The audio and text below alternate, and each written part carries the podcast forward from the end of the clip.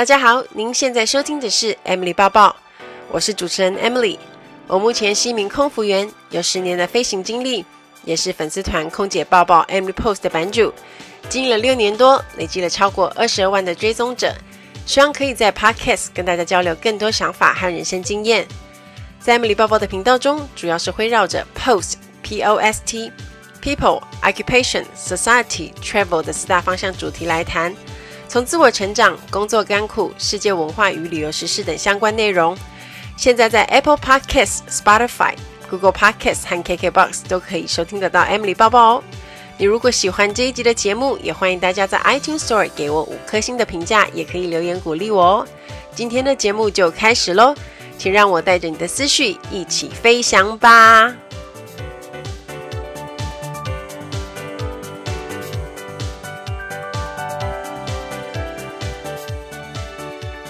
Hello，大家好，我是 Emily。这个礼拜我有一个比较重要、比较大型的活动，就是我有一个三百五十人演讲的活动。我又开启了校园演讲，准备要误人子弟。其实我以前一直有在接演讲，但因为我可能想休息一下，然后停一段时间呢，也因为疫情的关系，我就有一阵子没有接。那最近刚好有学校来信邀请，再度点燃我的使命感，所以我就决定要接演讲。因为我觉得学生时期，尤其是高中跟大学阶段，对于未来想做的事情，你可能都还在摸索思考。那这个时候学校办的职涯讲座就非常的重要，因为学生可以透过不同的职业分享，可以得到一点启发。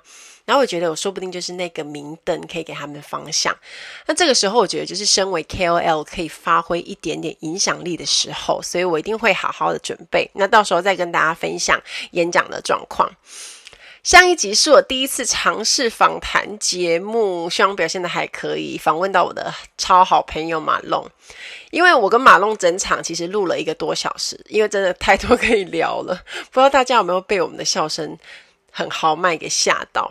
我觉得是一个很放松，可是又很有料的对谈，因为我觉得马龙是很熟嘛，然后他有很多的宝藏可以挖，每一段访谈都充满了惊喜。可事实上，当天我们两个其实都有一点点小紧张，毕竟是第一次在录音室弄，然后我们也有录影，看起来是蛮专业的。我们真的是紧张看不出来的人，所以之后我会把影片放在 YouTube 频道，那欢迎大家可以再去看。那我发现有好多粉丝在 iTunes 上留言，然后也看到很多人对这一集访谈都有很多正面的回应，让我觉得非常开心。那我当然也把这些 feedback 给马龙知道。那有一位叫 Daniel Liu 的朋友说，马龙这集超赞，最后都起鸡皮疙瘩了。我觉得你真的有 get 到我的重点，因为请马龙做。降落广播其实是我很后面才想到的 idea，因为我觉得既然他要迈向下一段的人生旅程，那刚好搭配着飞行人生的降落广播，根本就是超级完美，对不对？而且做厂长他来做这个广播是再贴切不过。那最后一段的收尾呢？我朋友在笑说，我根本就像张小燕，小燕姐。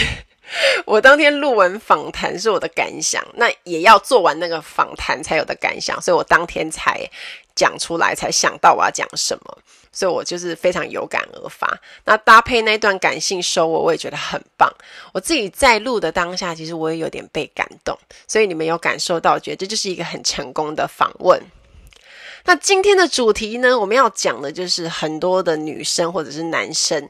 一定会有感而发的题目，就是被催婚。为什么会特别想要谈这个主题呢？这个灵感是我的姨婆姨婆给我的。我大致先来分享一下发生什么事。有一些朋友可能有看到，我在中秋连假那一周呢，我就分享了这个很好笑的事，就是我跟姨婆的对话，就是年纪到了为什么还不结婚的事。那时候中秋连假，大家在开心的团聚烤肉啊，然后每个人都在聊天。可是那个时候也是长辈会围攻关心的大好时机。那我当时晚上要烤肉烤到一半，正准备要一口咬下我弟精心烤起来的牛小排，然后姨伯在没有任何的迹象的状况下，突袭式转过来问我说：“你当时要给，还是要留来带醋港？带醋港其实是台语的压。”触角的意思就是那种家里的角墙角啦。因为这个是台语的俚语，好像意思就是说以前的以前的房子好像比较脆弱，然后就是如果压着的话，就比较不会 不会那个台风来不会被吹走，好像是这个意思吧。然后那个时候 timing 超刚好，一本问我当时被给这句话之后，那时候我的手机刚好就响起来，所以我也来不及回答，就顺手接起来说喂，然后就走到外面去。顺顺的逃过这一劫，但事情没有那么 简单。很快的第二回合马上就来了。我的表妹呢，跟我一样坐在一起，坐在旁边。那因为我们两个年纪相仿，本来在跟阿嬷讲话的姨婆，此时就像电风扇一样自然，这样转过来，眼神有话要说。这样，姨婆就再继续问。哎，你两个当时被给，然后一次问我们两个，然后表妹超级好笑，她很想要模仿我刚刚的招数，她立刻手拿起那个手机就喂，然后一博就翻白眼说，同样的招数到底要用几次？可是一博，我刚刚是真的电话来了，但是表表妹是假装的，所以我们两个就只好跟一博讲说，好了，我们就一起留着带触感。因为姨伯这个举动很可爱，然后我当时就有在 IG 上跟大家互动，就是聊这件事情。所以这个礼拜呢，我就要来谈一下三十岁以上还没结婚的人，真的有像大家就是长辈讲的那么夸张吗？就真的是黄金剩女吗？或者是败犬这类的称号？可能其实很多人还没有结婚也觉得还好，或许中间有一些人是。打定主意不想结，不婚主义，有部分可能是想结的，只是还没有碰上对的人，或是觉得也还不到时候，但是因为亲戚朋友啊、旁人问东问西、家人追问，可能就会觉得很困扰。后来反而其实自己就会有一点好像怀疑啊、焦虑起来，因为从父母的期待开始。大家可能会告诉你说：“哦，你现在还没有结，怕你老了没有伴，或者是有一些爸妈甚至会觉得自己的子女没结婚会被指指点点，觉得自己没有面子。再来就是逢年过节的时候，亲戚朋友轰炸，尤其是最常讲的话就是：哎，谁谁谁谁谁已经结婚生小孩，你还不快点？你都几岁了？那我后来其实觉得这就是他们聊天最好切入的话题，而 不然每次聚会到底有是有什么好讲的？”而且我发现长辈真的很爱比较，像从读书的时候开始，他可能就会问说：“他读什么学校啊？哦，我们家那个是读什么学校啊？然后出社会你在哪里上班啊？薪水怎么样啊？”那接接着人生阶段的下一个阶段就是结婚。那我看过一篇文章讲得很好，他说结婚其实不是人生成就，你的人生不会因为结婚而变好，而是要找到好的伴侣才会。找到好的伴侣也不见得一定要结婚，意思就是结婚其实不是人人一定要交的作业，只是在传统的社会观感，没结婚的人好像很奇怪，或者是大家会有一些不一样的看法。那我在 IG 上也特别问了粉丝，没想到有一堆人回应说自己也是。照三 餐被问，而且我觉得很夸张的是，居然是有人在二十六岁、二十七岁就在被催婚，这也太可怕了吧！长辈可以自己去结嘛，就是有一种别人在假逼婚，然后他们在化休的感觉，讲得很像结婚是去菜市场买菜一样容易。然后当时最多人回应的回应我的是这一句话。单身的时候，长辈问什么时候结婚，那等真的结婚之后，就问怎么还不生小孩？然后生了一个就问啊，什么时候生第二个？就这样没完没了。更好笑的是，有一个粉丝说他有七个姑婆，然后姑婆就跟他说不要嫁，因为你嫁了之后开始拍苗，就是姑婆懂婚姻过来人的 忠告。所以可以从这些回应听得出来，大家在适婚年龄上都有自己的处境。尤其是三十岁以上的人，那我想外部压力尤其很多，间接也影响到自己的心情。我相信有一票的人在怀疑自己是否要结婚或者适合结婚的这个过程当中。那今天这一集的节目呢，就要帮助大家在面对结婚这件事情有更多的想法，那也可以建立正确心态，让你未来在迈向婚姻的路上有更多的自我觉察。那我相信也多多少少可以缓和大家心中的焦虑。那如果你在三十岁以后有计划想要结婚，那目前觉得自己在这件事没有太多进展，那也有点担心的人，你不管是男生女生，我觉得你都可以去检视一下自己有做了哪些努力。比如说啊，你没有对象啊，工作不够理想啊，可能朋友圈很窄，然后你也很宅，不喜欢出门，很少认识新朋友等等这些现象。那如果你是想要朝结婚的方向去努力，那你就要在特定的事件上做改变，这样你才有机会去看到不一样的进展。那前一阵子很红的，很多人在追、在讨论的大陆剧就是《三十而已》。那我在看的过程，一直也有粉丝不断的跟我说：“诶，很好看，真的很推。”因为可能大家年纪相仿，就还蛮多人在三十岁上下，所以可能就得到很多的共鸣。我觉得剧中三位女主角的角色人设安排非常巧妙，因为刚好是完全不一样类型的女生。那三个年龄都是三十岁的女生，有已婚的，也有未婚的，但她们面临的是不一样的困境跟困难。其实我很佩服像里面的女主角顾佳那样的角色，她是一位很有能力也很有智慧的全职太太。那因为看到这个故事，我就觉得她根本就是女强人，就好像是很多女生心里成。崇拜或者是想要成为的那种女生，因为她会支持老公的事业，然后又把家里跟小孩打理得很好。我真的当时是一边看一边赞叹，想说她也太强了吧。然后还有另外一位叫做王王曼妮，她的角色也是很多三十岁以后的都会女生的生活写照。那因为可能在自己的领域已经有一片天，工作能力也很强，那从内在到外在的条件都不差。他想要结婚，只不过都没有碰到合适的对象。但是他有一个重点，就是他开心的做着自己喜欢而且有兴趣的事。那在《三十而已》里面有一些经典的话，我觉得都讲得超好。他说：“先把一个人的日子过明白，才知道自己需要怎样的另一个人。”我想很多人应该都会有类似的经验，在每一段的恋爱分手后，都会变得更了解自己。那原本可能你以为自己过去可以忍受的东西，随着年纪慢慢变大，就觉得哎，越来越不能迁就了。比如说，我从三十岁以后，我们就对衣服的质感要求就跟二十岁的年轻美眉有一点不一样。那以前我们可能会买很短的短裤，现在可能只想穿及膝裙或者是长裙，甚至你可能更爱连身洋装。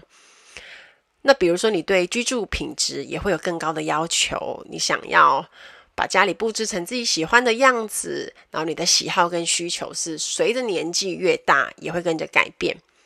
那你也会因为之前的恋爱经验而对未来的另一半有更清楚的轮廓。所以我觉得，先把自己的生活过好还是最重要的。那还有一个我觉得很棒、很有趣的观察是说，剧中的女主角在讨论说。二十岁的时候，好像都没有后顾之忧，你想做什么就是冲了，然后就很努力。可是为什么偏偏到了三十岁，好像要做什么都会有一点点怕，绑手绑脚？可能因为要面临结婚啊、生小孩啊、买房子啊、存钱等等。可是其实也不过才三十而已，想要未来有更好的生活，你不想去担心后路。所以要做的事情就应该是要把前路走好走长。把前路走好走长的意思呢，就是你可能想做什么就要去做。比如说你有什么梦想清单，你自己想做什么，那你在你的人生目标上面有列了哪些重点，你要全面的冲刺。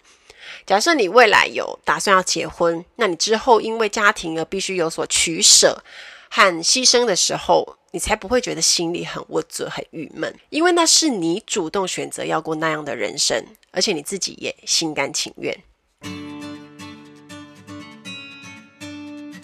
Ladies and gentlemen, welcome aboard. This is your invite service manager Emily speaking.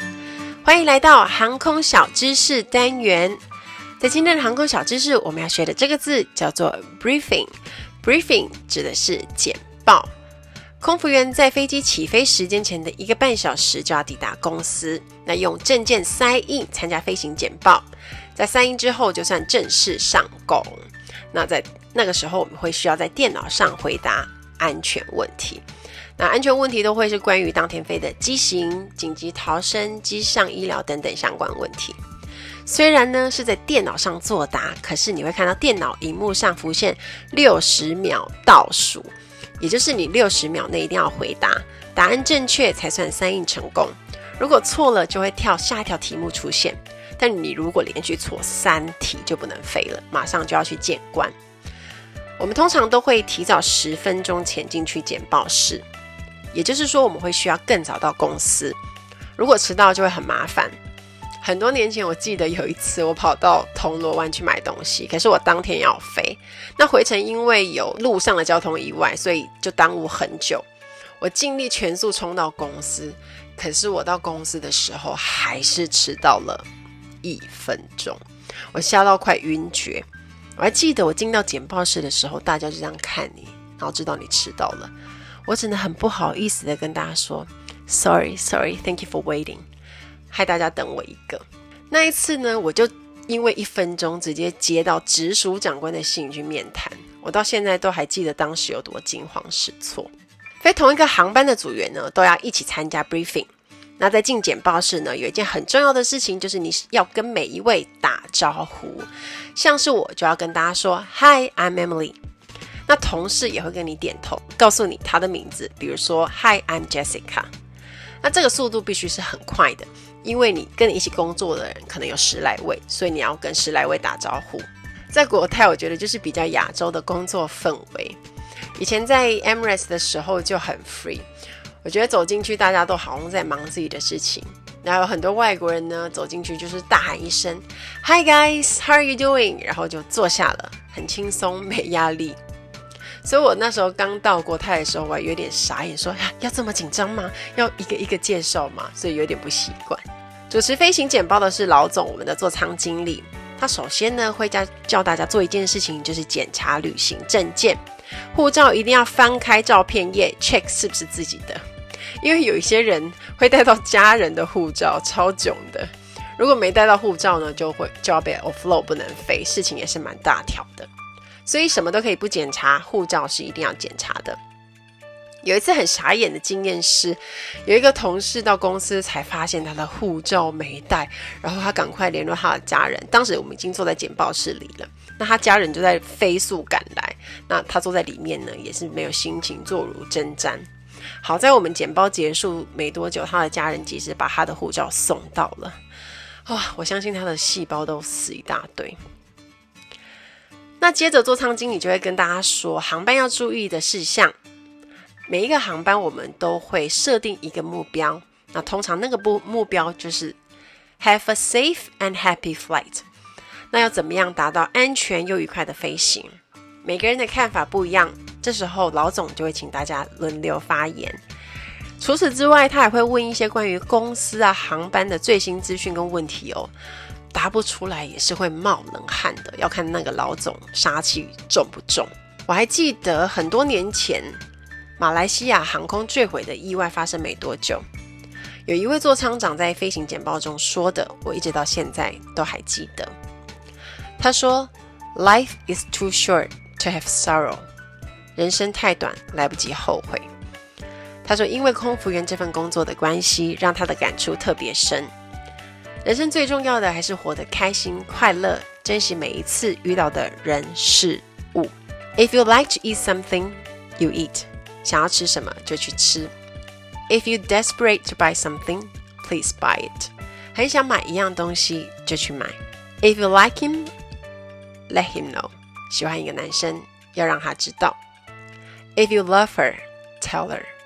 爱一个女生一定要告诉她。虽然我们无法预料未来会怎么样，但至少我们可以把握当下，把人生过得很精彩，不徒留遗憾。身为空服员，我们的工作是确保飞机以及所有乘客们的安全。飞行是很安全的旅行方式。无论如何，我们一定要保持正面思考，并专业的做好自己的工作。这些全部都是那位座舱经理在那一次的飞行简报中说的。那在那一次的简报中，所有的同事听完都眼眶泛红，也有很多很多的感触，也让大家可以停下来思考。该怎么样珍惜自己有限的人生？也因为那是我们的工作，所以才显得格外有感触。希望大家喜欢这一集的航空小知识，我们下一次再见喽，拜拜。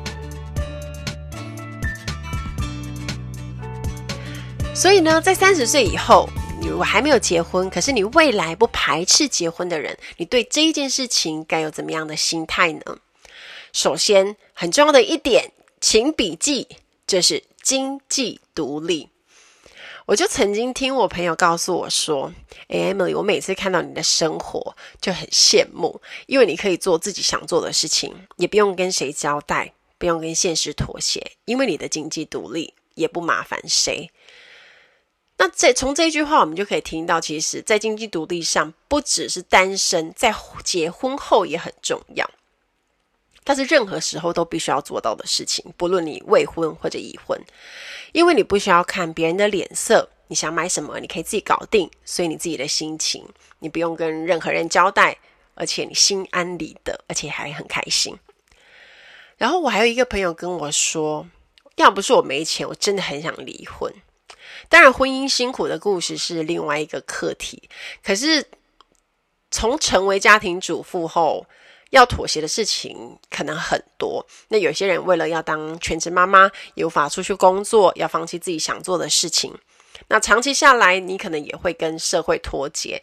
久了之后，你要再出去找工作，可能就更没勇气了吧？我觉得我朋友想跟我讲的东西就是这个意思。那我一直觉得经济独立是很重要的事情，就算只有三万块一个月，我觉得也都很好，因为那个是你自己赚的。也代表你有谋生的能力。除了金钱，还有一个很重要的关键，就是你可以从中间得到成就感。我还记得我在当学生的时候，第一次接家教，那时候领到家长给我的薪水袋，虽然只里面只有三千块，然后我当时很开心，很开心的跟家人大喊说：“诶，我请你们吃饭。”其实没有多少钱诶，可是靠自己努力赚来的钱，那份满满的成就感。真的很巨大，但是我学生时代的事，但我到一直到现在我还很记得。那第二次觉得自己很优秀的时候，是我在成为空服员之后。我第一次飞罗马，我买了一个 LV 的长夹送给自己，也是我人生第一次买奢侈品，因为那个钱包有发财包之称，我想要。买来犒赏自己的辛劳，顺便也可以帮自己聚财哦。因为人家不是说钱包你不可以把钱折起来，你要让它好好长长的，就是平平的躺好，所以我才很想买发财包。那那个钱包我到现在都还在用，已经过了十一年哦，发现它真的很耐用，而且不太会坏，早就已经 很想买新的。可是问题不在于你买什么给自己，而是你有选择权。只要你喜欢，你可以选择买淘宝的东西，你也可以选择买更好质感的东西。那我一直到现在看到这个钱包，都还是会很有成就感。那就是很像在鼓励我说：“诶，你做的很好，继续努力，你会更好的。”其实我是一个很期待也很憧憬结婚这件事的人，甚至很久以前我就帮自己设定了二十八岁要结婚的目标。当时真正到了二十八岁的时候，身边有男朋友，可是很奇怪的是，当时我一点都不想结婚，因为我正在忙碌着冲刺我自己喜欢做的事情，也在做我的事业，也就是空姐包包刚起步的时候，我那个时候忙炸了，真的时间完全被工作占满，然后可能我也还要飞行。然后我也觉得成就感超级多的，当时完全都没有想结婚的念头。那时间就这样当一直过了。那直到现在，随着年纪越大，当自己有自己的稳定事业以后，才会有更深的体会。说结婚这件事情呢，我觉得也不用将就，也不用凑合。那如果幸福需要等待，那就耐心的等待。重点是在等待的时候，我们也让自己保持很忙碌啊，因为我们要努力让自己成为更好的人。因为只有你当你自己变得更好以后，你也会遇见更适合站在你身边的人。我有一个好朋友是心理师，也是作家洪培云。关于结不结婚呢，有一些人会去找他做心理咨询。结婚前要有的正确心态呢，我自己也有问他。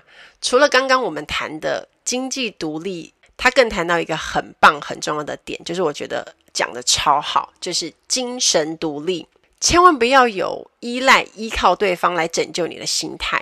比如说，你想要用结婚来逃离原生家庭，你想要用结婚这一个这一件事，觉得自己可以不用认真工作，不用赚钱等等这种心态。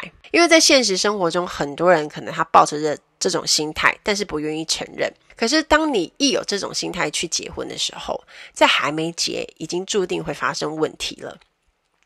精神独立指的其实就是你跟伴侣之间的互相扶持、帮助，但彼此又是独立的个体。